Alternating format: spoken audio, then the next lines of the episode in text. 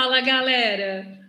No Comunica Saúde de hoje, nós vamos apresentar para vocês algo que é e está sendo essencial, ainda mais neste momento que estamos enfrentando essa pandemia da Covid-19: o SUS, o Sistema Único de Saúde. Mas você sabe realmente o que é e como funciona o Sistema Único de Saúde brasileiro?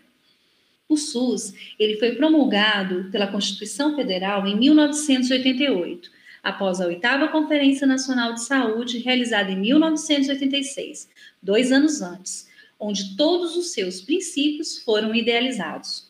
Com base nisso, o SUS é universal, porque garante que toda pessoa em território brasileiro vai ter acesso à saúde gratuita. O SUS ele é integral, pois ele oferece desde os mais simples procedimentos, como a vacina que é realizada no postinho aí perto da sua casa, até o transplante que é realizado em hospitais de grande porte. Mas isso é um tema para o próximo episódio, onde nós vamos falar um pouquinho mais sobre isso, sobre os níveis de complexidade do SUS. Agora, o SUS também pratica a equidade, onde cada pessoa é atendida de acordo com a sua necessidade. Para o SUS, cada indivíduo é único. Como o Brasil tem um território extenso, neste caso, para o SUS, cada região também é única.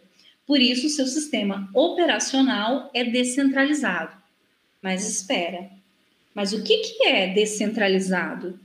Bem, os serviços prestados, bem como o financiamento para a saúde, deixa de ser centralizado, ou seja, um poder absoluto da União na figura do ministro da Saúde, e passa a ser dividido com os secretários estaduais e municipais, onde então estados e municípios eles passam a ter mais autonomia na gestão da saúde.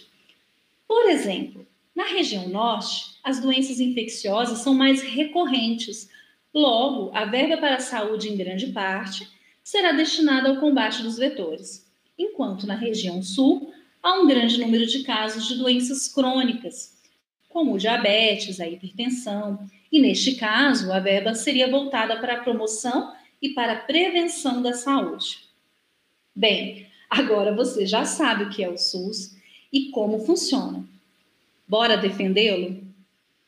Agora está na hora de você compartilhar essas informações, combater as fake news, nos seguir nas nossas redes sociais, Facebook, Instagram e Twitter. E no finalzinho aí na descrição do nosso podcast, nós vamos deixar um link sobre a história da saúde pública no Brasil. Até a próxima!